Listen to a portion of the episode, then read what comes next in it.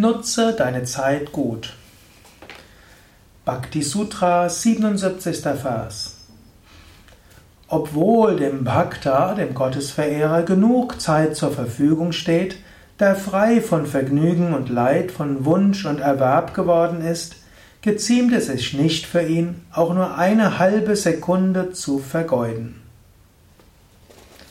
Om Namo Bhagavate Vasudevaya und herzlich willkommen zum Bhakti Sutra Podcast und Bhakti Sutra Vortrag. Mein Name ist Sukade von www.yoga-vidya.de. Hier geht es um den Wert der Zeit. Heutzutage wird ja ständig gesagt, ich habe keine Zeit, ich habe keine Zeit für dies, habe keine Zeit für jenes. So viel machen Menschen, haben keine Zeit. Narada sagt hier, der Bhakta hat genug Zeit kannst sagen, was weiß der Narada über die heutige Zeit? Der hat vor ein paar tausend Jahren gelebt, da hatten die Menschen viel Zeit.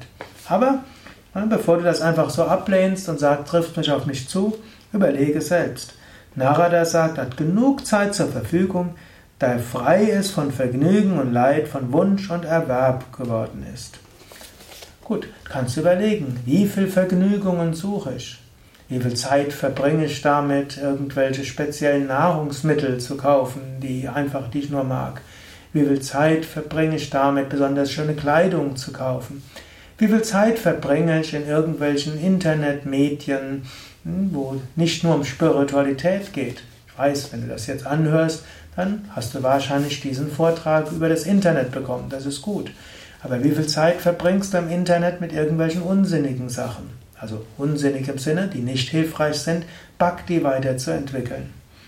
Oder wie viel Zeit verbringst du mit den Renovierungen deines Apartments, mit der Einrichtung deines Hauses, mit dem Warten deines Autos und so weiter.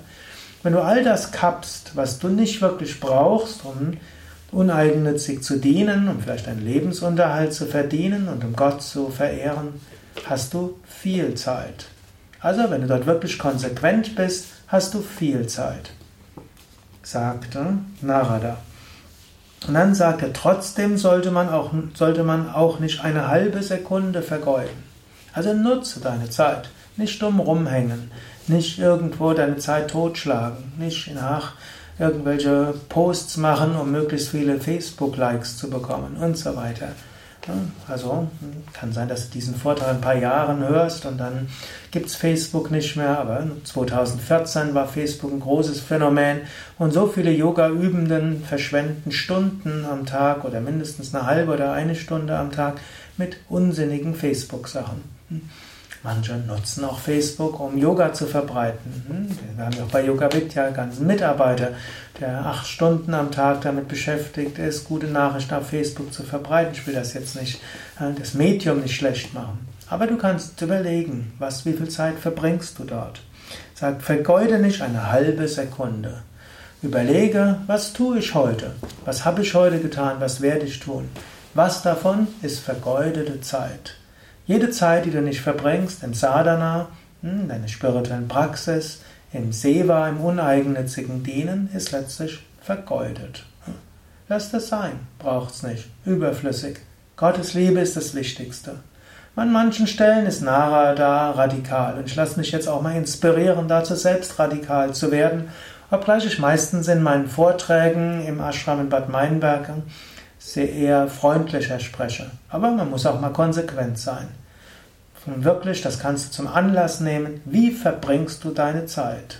Hm? Ist wirklich jede Sekunde damit verbracht, spirituelle Praktiken zu tun, uneigennütziges Dienen zu tun, hm? natürlich meinen Broterwerb zu sichern, natürlich mich um meine Familie zu kümmern. Das ist wichtig. Aber alles andere überflüssig. Lass es sein. Braucht es nicht.